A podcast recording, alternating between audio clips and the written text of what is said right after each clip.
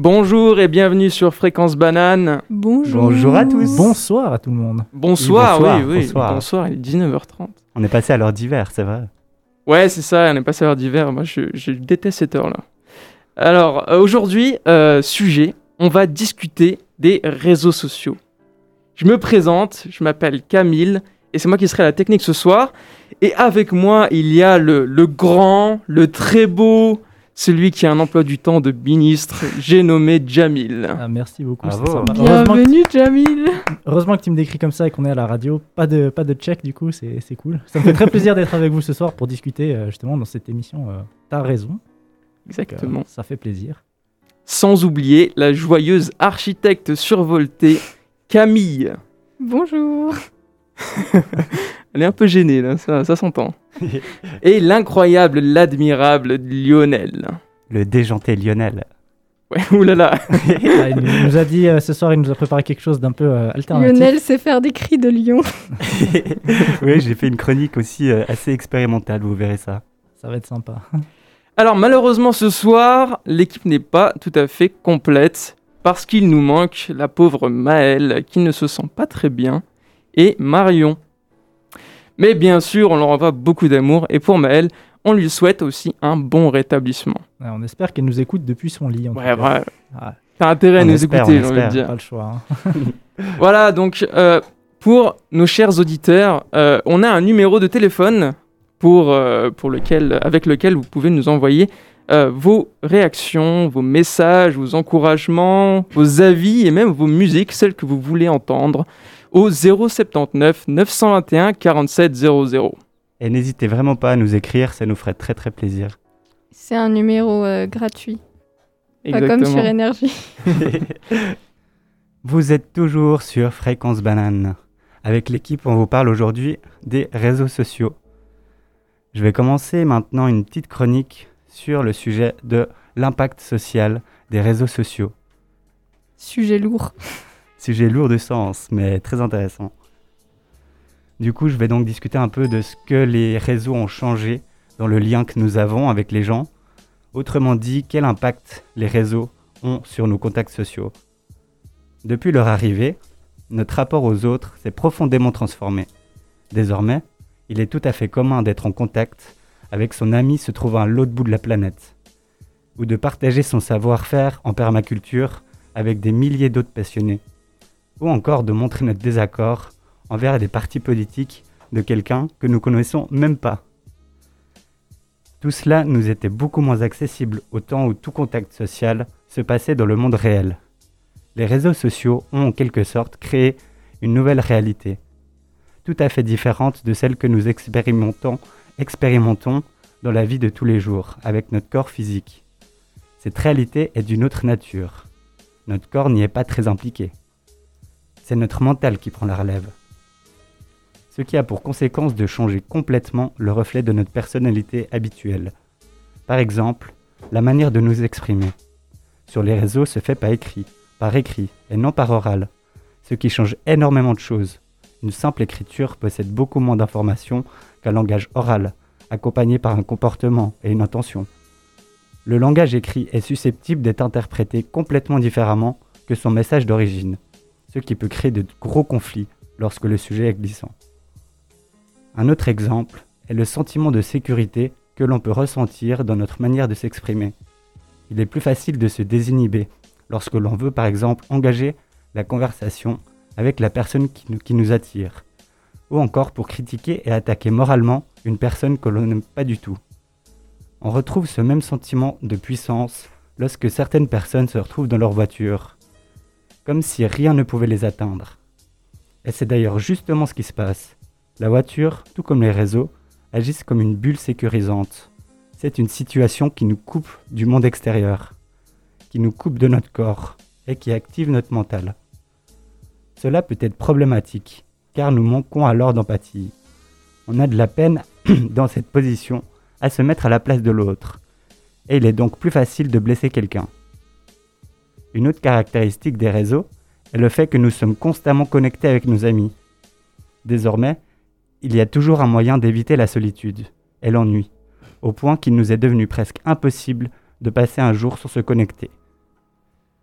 Désormais, un grand nombre de personnes seraient incapables de passer du temps avec eux-mêmes, sans se sentir désemparés par cette nouvelle expérience inconnue. Ce qui a pour conséquence que l'on ne prend plus soin de nous.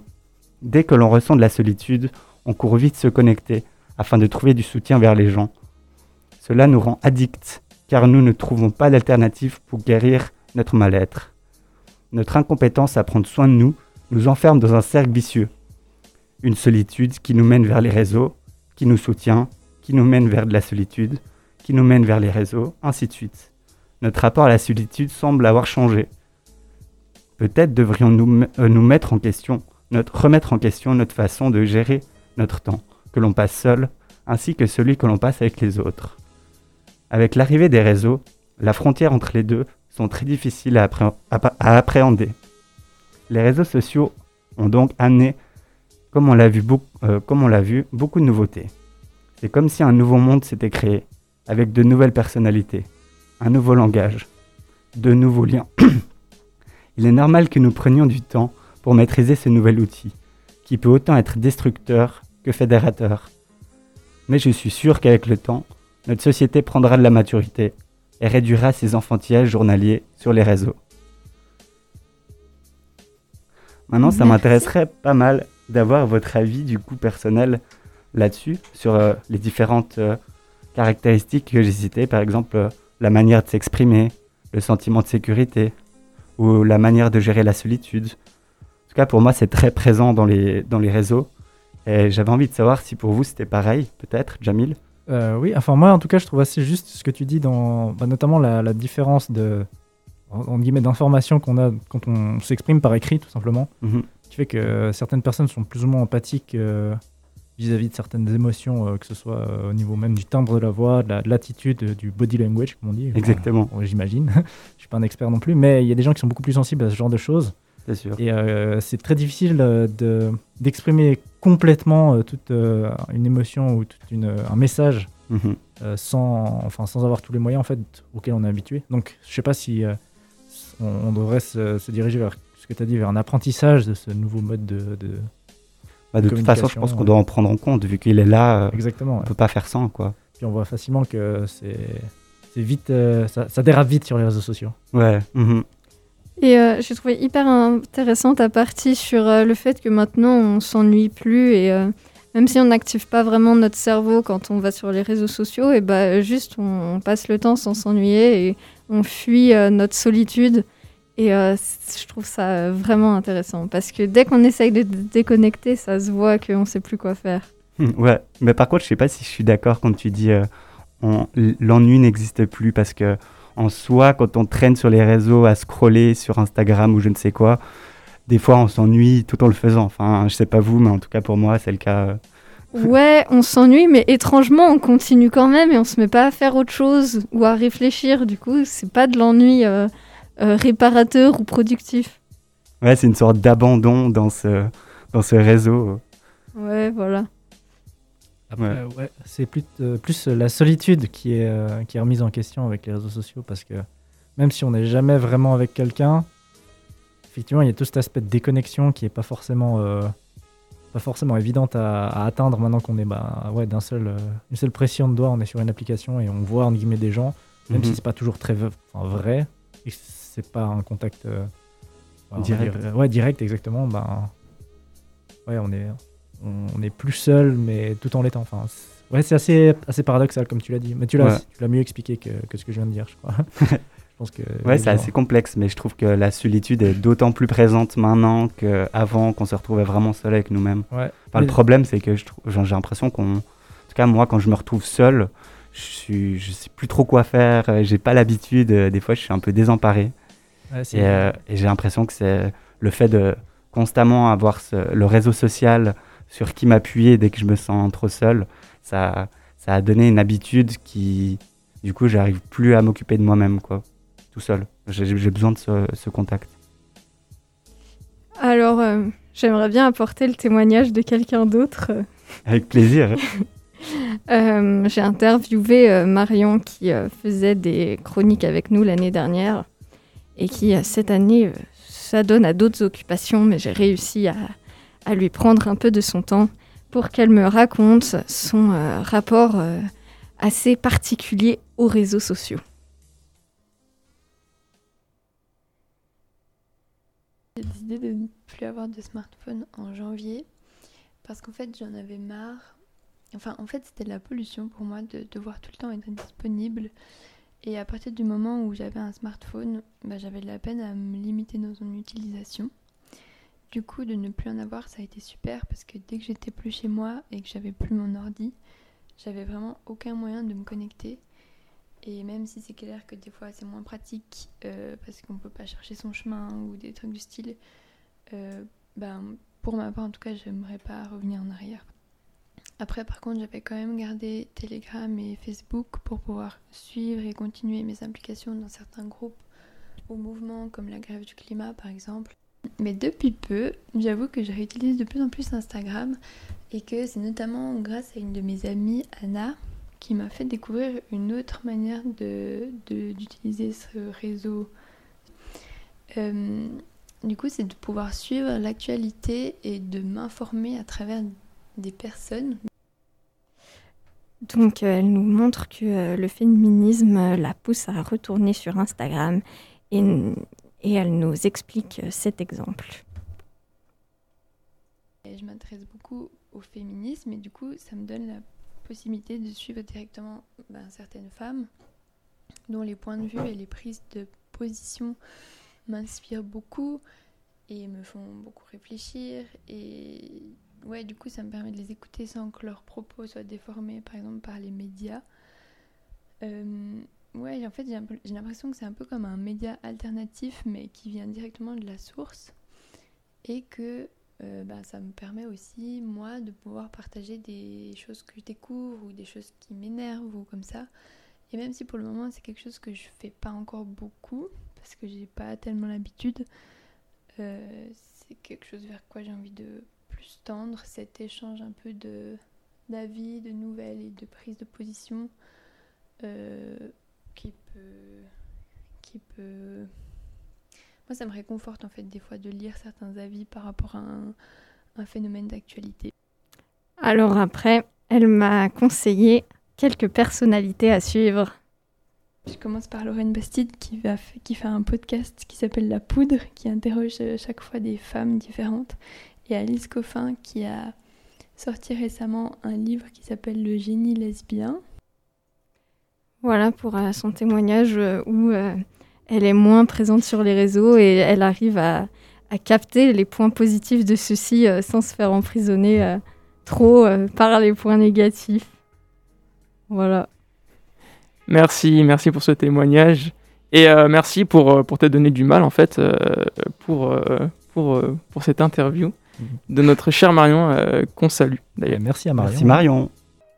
Et on est de retour sur Fréquence Banane. Merci à tous ceux qui nous ont envoyé des messages. On vient de recevoir un message. Merci de nous écouter. on, sait, on sait qui c'est. Hein. Dans son lit, là, on, sait qui c'est. Voilà. Alors, euh, moi, personnellement, dans ma recherche sur les réseaux sociaux, j'étais vraiment, vraiment, vraiment très choqué. J'ai envie, envie, de vous poser une question à tous ici autour de, autour de, cette table, dans ce studio. Je t'écoute. Est-ce que vous m'autorisez à acheter une partie de vous-même? Répondez honnêtement, s'il vous plaît.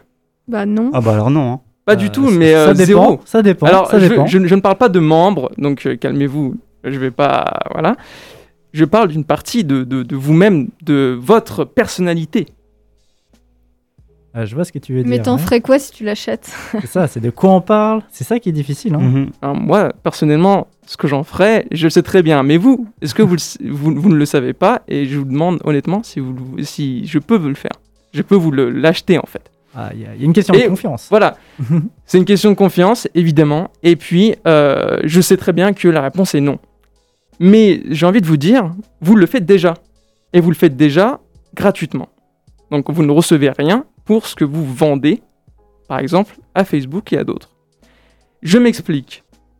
Comment est-ce que vous est-ce que vous savez comment gagne euh, comment Facebook gagne son argent? Comment elle se rémunère? Euh, Moi, je dirais Vente de données.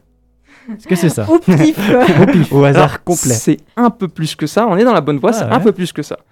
En fait, euh, Comment ça se passe? Facebook euh, décide de proposer à plusieurs personnes, plusieurs entreprises, de la possibilité en fait de, de, de, de diffuser de la publicité. Mais pas n'importe quelle publicité, pas celle devant une télévision, pas celle vraiment bête en fait. Et euh, elle diffuse une publicité qui est ciblée. Et c'est là tout le point clé, c'est le ciblage de cette publicité.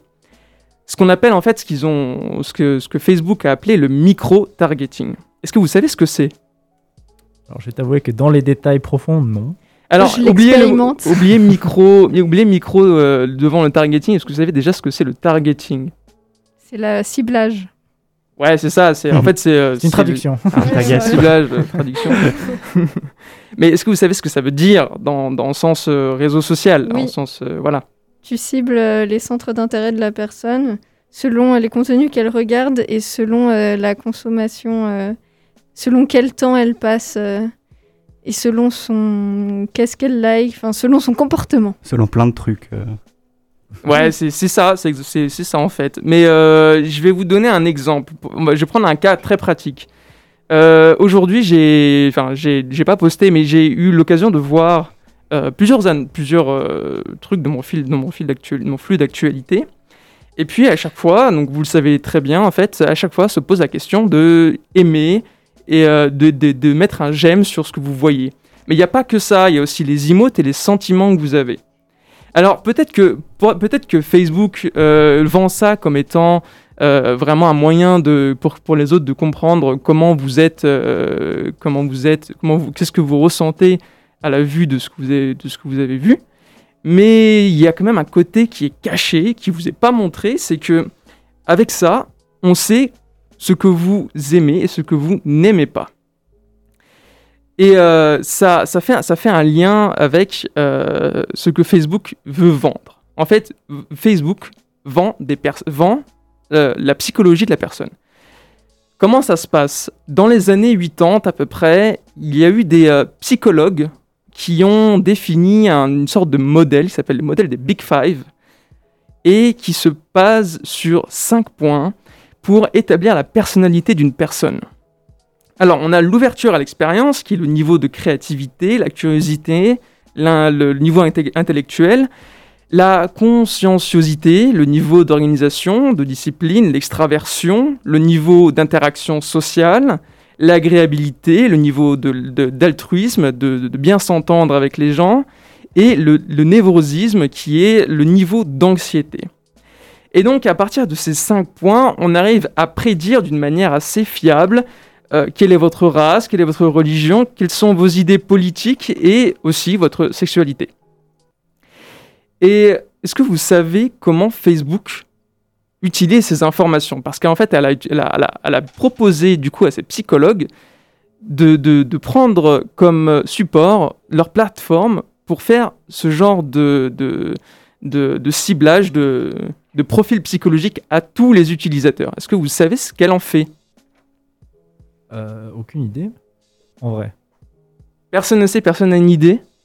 Elle les vend, mais je, Ouais, j'imagine, ils saurais vendent pas des trop profils. Sous, quelle forme et à qui ça Explique. Alors, alors, je vais expliquer. Alors, en fait, elle, elle fait euh, de la vente en proposant à qui le veut, donc n'importe qui qui peut aller sur le réseau social, Facebook, pour vendre un produit ou n'importe n'importe quoi.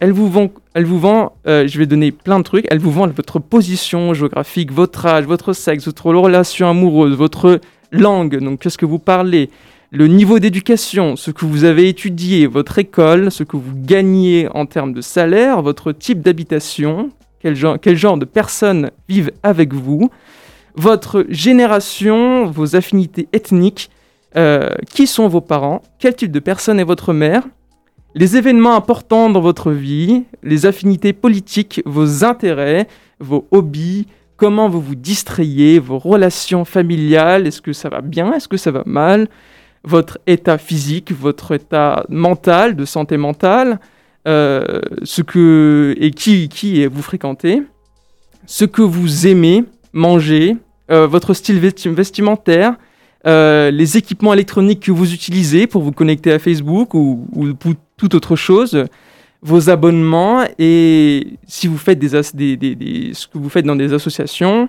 des dons ou pas, euh, et si vous êtes expatrié. Avec tout ça, c'est énorme. Voilà, donc elle arrive, elle arrive avec tout. avec votre profil à déterminer une partie dans tout ça. Donc un chiffre dans tout ça qu'elle propose à des euh, compagnies pour pouvoir vous vendre un produit que vous êtes susceptible d'acheter. Et pourquoi Pourquoi euh, les compagnies décident d'utiliser euh, ce genre d'informations C'est que facilement, quand on a ce genre d'informations à disposition, on est capable de cibler tout le monde. Tout le monde, mais vraiment tout le monde. Donc vous pouvez dire oui, mais non, moi ça marche pas vraiment. Si, si, ça marche sur vous aussi, exactement comme, comme, pour, tout, comme pour tous les autres en fait. Vous êtes humain et donc euh, on joue sur vos, vos données, votre personnalité pour vous vendre un produit. Donc c'est là tout le but. Vas-y, je t'en prie. Euh, du coup, si j'ai bien compris, genre, euh, il, collecte les données et après, la pub qu'on reçoit, en fait, c'est euh, des gens qui ont acheté Facebook pour qu'ils mettent la pub selon les données que tu, selon ton profil. C'est ça. Donc Facebook, avec hein. la quantité, avec la quantité de, de, de comment, comment de données, de, d'informations qu'elle a sur vous quand vous faites, quand elle reçoit un clic sur l'annonce, elle touche entre 5 cents et 5 dollars. 5 dollars, c'est énorme pour un clic, un seul clic sur, sur l'annonce. Et euh, une, autre, une autre chose, ah, quand tu cliques sur l'annonce, tu donnes de l'argent Quand tu cliques sur... En fait, quand tu, quand tu cliques en tant que client sur l'annonce publicitaire, ça, euh, Facebook reçoit donc cet, euh, cet argent de la part de l'entreprise qui a créé cette annonce ah, publicitaire. j'ai compris. Mais il pose, ce, ce, truc-là, ça pose vraiment un autre problème, un autre problème qui est l'influence. Maintenant qu'on connaît votre profil, on connaît ce que vous aimez, on connaît ce que vous n'aimez pas, je vais prendre un exemple, un exemple euh, sur les élections présidentielles américaines. Donc, tout le monde en a, en entendu parler, euh, et c'était pour le cas de Trump, mais aussi pour les autres, euh, pour les autres tels qu'Obama, et euh, comment, comment ça s'est passé? En fait, Trump a décidé d'investir tout une grande partie de son, de son budget dans la publicité Facebook. Donc Facebook lui a prêté euh, des, personnes, donc des gens, des, des, des, gens qui connaissent Facebook, qui connaissent la plateforme, pour utiliser cette plate ce, ce, Facebook pour vendre des informations, donc diffuser de l'information à tous les Américains. Alors, Facebook a décidé donc euh, dans le, janvier, donc 9 janvier 2020, donc c'est vraiment très récent, qu'elle n'allait jamais, plus jamais, fact-checker euh, les informations qui sont diffusées lors de présidences américaines. Ça, c'est selon le Washington, Post. Et euh, une autre chose, en fait, c'est que comme aucune information n'a été fact-checkée, Trump a utilisé cette, euh, euh, opportunité pour cibler non pas ses propres électeurs, mais pour cibler les électeurs de, la, de Hillary Clinton, en leur montrant que, et en prenant par les sentiments, en montrant que peu importe ce qu'Hillary Clinton faisait ou allait faire, ça ne servait absolument à rien parce que ça n'allait pas fonctionner. Donc en fait, il n'a il a pas dit votez pour moi, il a dit ça ne sert à rien de voter pour Hillary Clinton. Donc les gens, au lieu d'aller voter pour Hillary Clinton, ses supporters, ne sont soit pas allés voter, soit ont voté blanc. Et donc il a réussi à gagner des voix comme ça. C'est hardcore. Ouais, c'est ça, c'est vraiment c'est hardcore. Et en fait, ça pose vraiment un gros problème, c'est que ça influence la démocratie. Parce qu'ici, on a un fast-food intellectuel. Mais sommes-nous en démocratie? C'est un autre sujet. Voilà. Donc c'est un vraiment c'est un fast-food intellectuel très intense que nous propose Facebook. Alors je vois que l'heure tourne en fait. J'ai parlé un peu beaucoup. Ah, c'est que c'est intéressant. Ça fait un peu peur, mais c'est intéressant. Ouais, ça, bah, moi ça m'a fait peur quand j'ai vu tout ce que Facebook pouvait, euh, pouvait vous vendre, connaissez sur toi en fait, c'est incroyable. Et euh, voilà, donc euh, faites ce que vous voulez, mais c'est bien de savoir euh, ce que Facebook a sur vous et que surtout, pour supprimer ces informations-là, c'est une guerre. C'est une guerre contre Facebook. Voilà. Bah, juste, faut pas y aller, quoi. Il faut éviter, mais, mais faut aller tout ni tourne sur Facebook, autour. ni sur Insta, ni sur WhatsApp. Ouais, euh, tous les réseaux sociaux en général, parce que là, vous êtes dans une dictature de euh, réseaux sociaux, d'informations personnelles.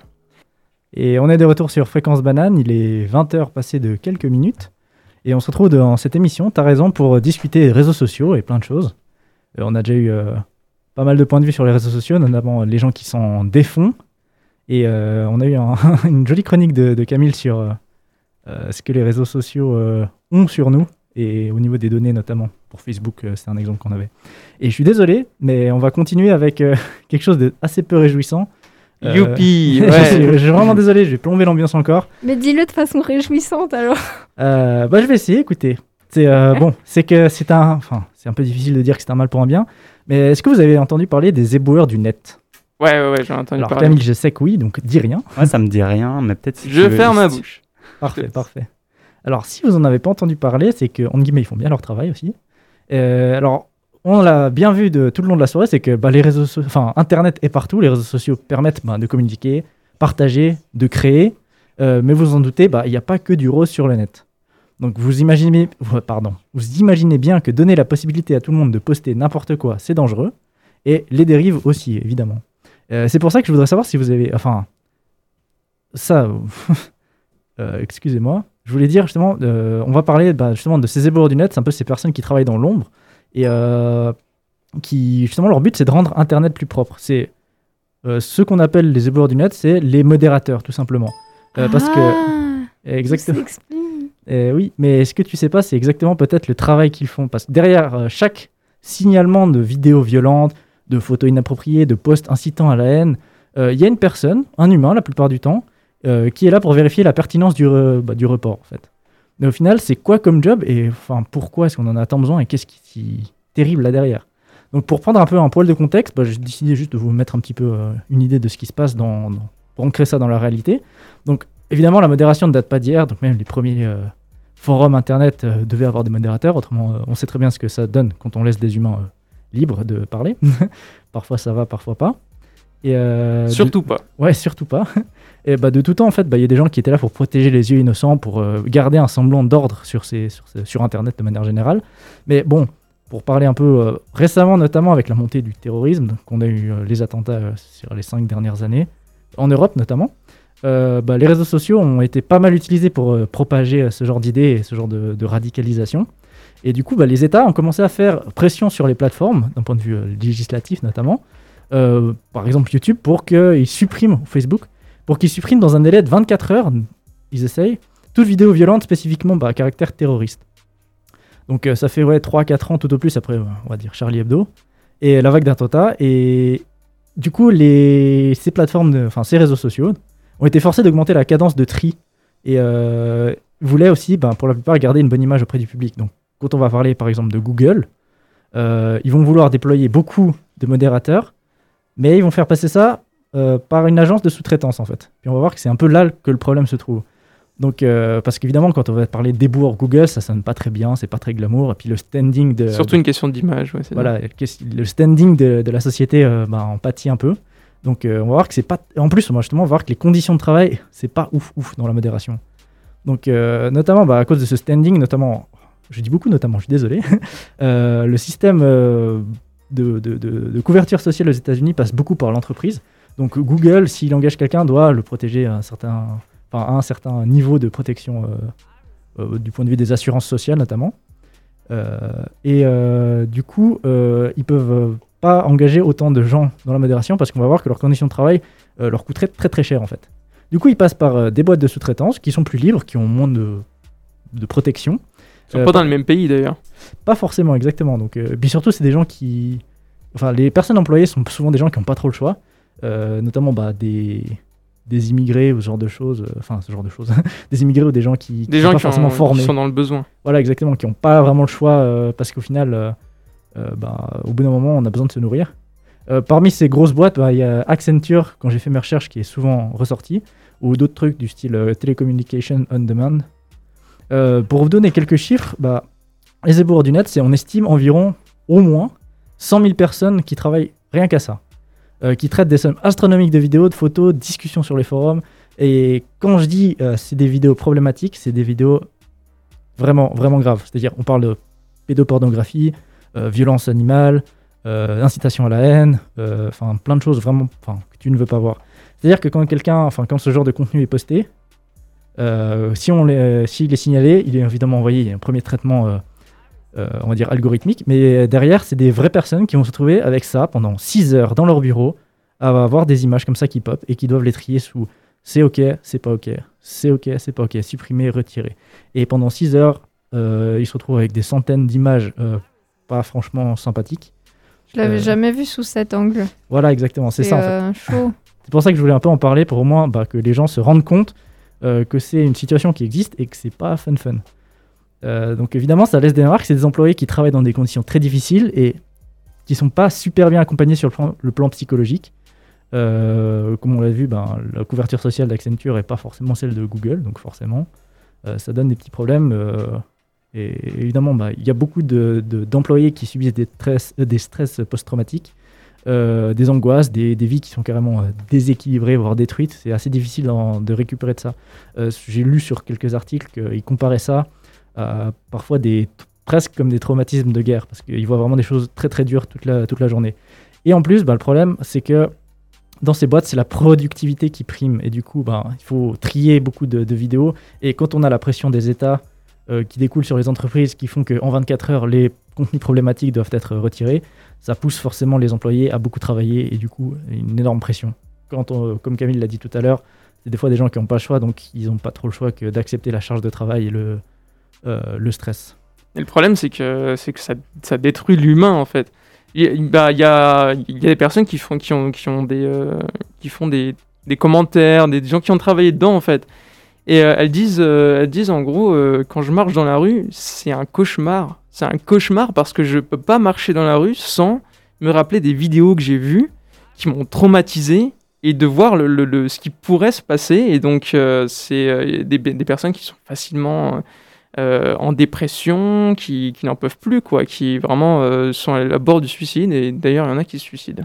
Ouais, c'est assez mm. horrible. Par exemple, euh, enfin, je vous donner une petite illustration. C'est une, une, jeune femme qui témoignait, qui disait qu'elle avait vu tellement de vidéos violentes au sujet, enfin, avec pour, de violence sur les enfants, en fait, qu'il suffisait qu'une fois, elle était passée à côté d'une d'une école primaire, on va dire, et elle a vu des enfants qui se tenaient la main, tout simplement, qui se baladaient avec leur prof, et elle a juste éclaté en sanglots au milieu de la rue parce que ben, ça lui a fait remonter les images de, de son travail. Et, du coup, bah, elle a dit à ce moment-là, elle s'est rendu compte que c'était un peu, un peu chaud.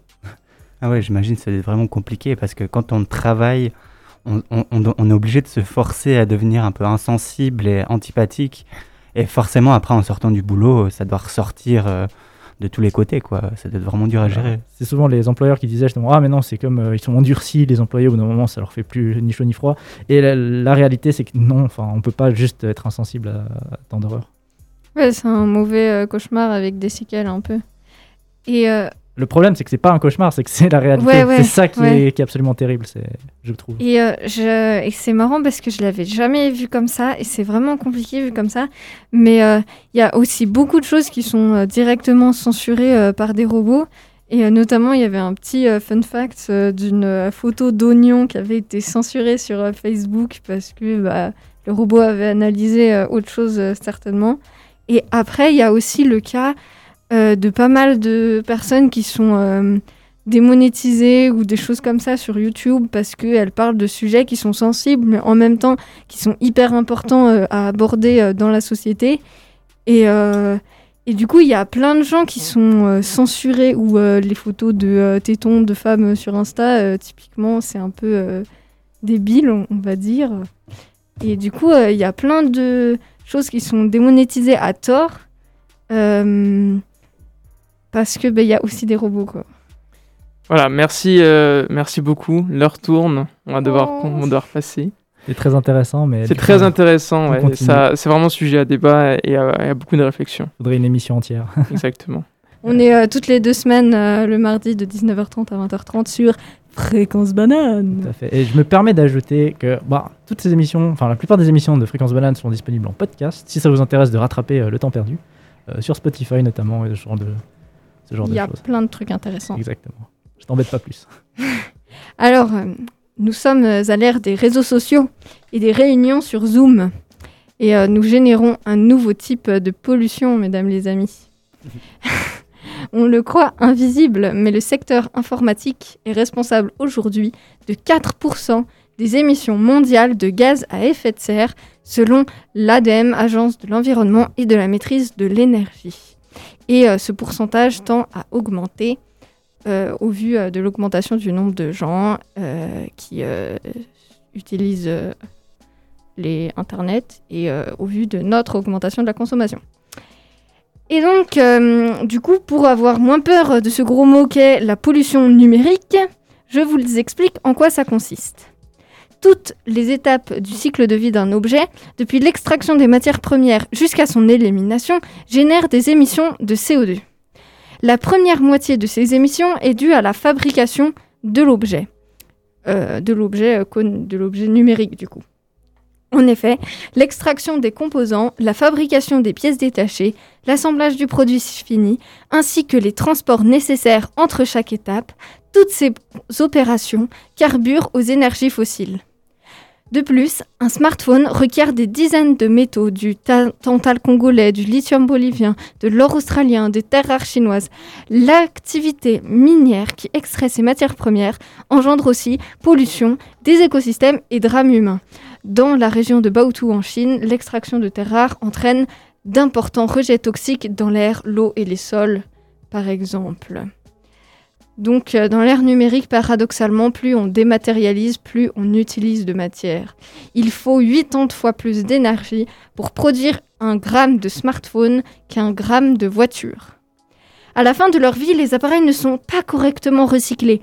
75% des déchets disparaissent des filières européennes de recyclage pour être exportés illégalement dans des immenses décharges à ciel ouvert en Chine, en Inde ou en Afrique. Donc tout ceci euh, nous interroge sur euh, toutes nos technologies euh, qu'on utilise dans notre grand confort, alors que d'autres populations souffrent pour nous les fournir. Et donc, pour éviter cette pollution due à la fabrication, quoi de mieux que d'allonger la durée de vie de ces appareils. Acheter un nouvel appareil seulement quand l'ancien ne fonctionne plus, par exemple. Euh, la plupart des gens, euh, la, moyenne de date de changer un smartphone, c'est tous les euh, deux ans. Et ça peut augmenter, on peut le garder plus longtemps si on prend soin de notre téléphone. Et aussi, on peut évidemment privilégier de réparer l'appareil plutôt que de le changer. Donc euh, la deuxième moitié des euh, émissions de CO2 dues euh, aux, appareils numériques réside dans le réseau Internet. Parce qu'en effet, Internet, c'est pas un petit cloud, un petit nuage, c'est tout un tas d'ordinateurs, de câbles, d'antennes qui stockent et transfèrent les données vers nos terminaux domestiques. Et cela coûte autant d'énergie que la fabrication des outils. La consommation mondiale de streaming vidéo, que ce soit Netflix, la pornographie, les clips musicaux, etc., émet chaque année 300 millions de tonnes de CO2, représentant 60% des flux de données sur Internet.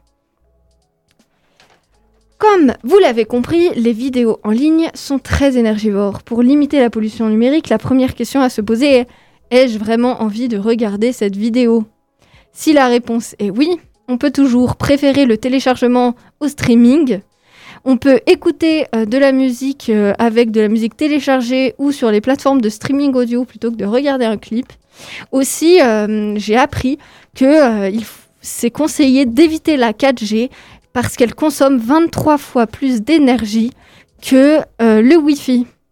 Et puis, on peut choisir de visionner les films en basse définition et euh, bloquer la lecture automatique sur les réseaux sociaux pour économiser encore un peu.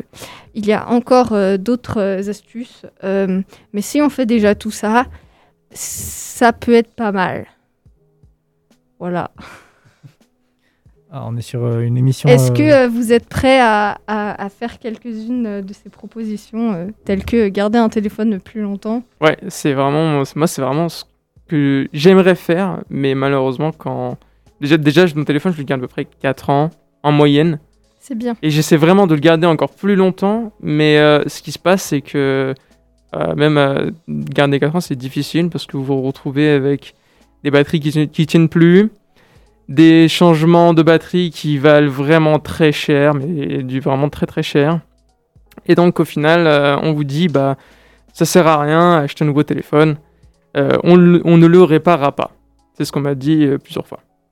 Et j'avais aussi entendu parler de la mort programmée.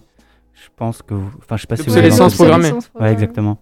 Comme quoi, un, iPhone, par exemple, au bout de quelques années, va commencer à se dégrader par exemple au niveau de la batterie, au niveau de la recharge, au niveau, euh, enfin c'est pareil, au niveau de, des, des capacités de l'iPhone, tout ça se dégrade au bout de quelques années, euh, justement dans le but de, de, pouvoir en racheter un plus rapidement.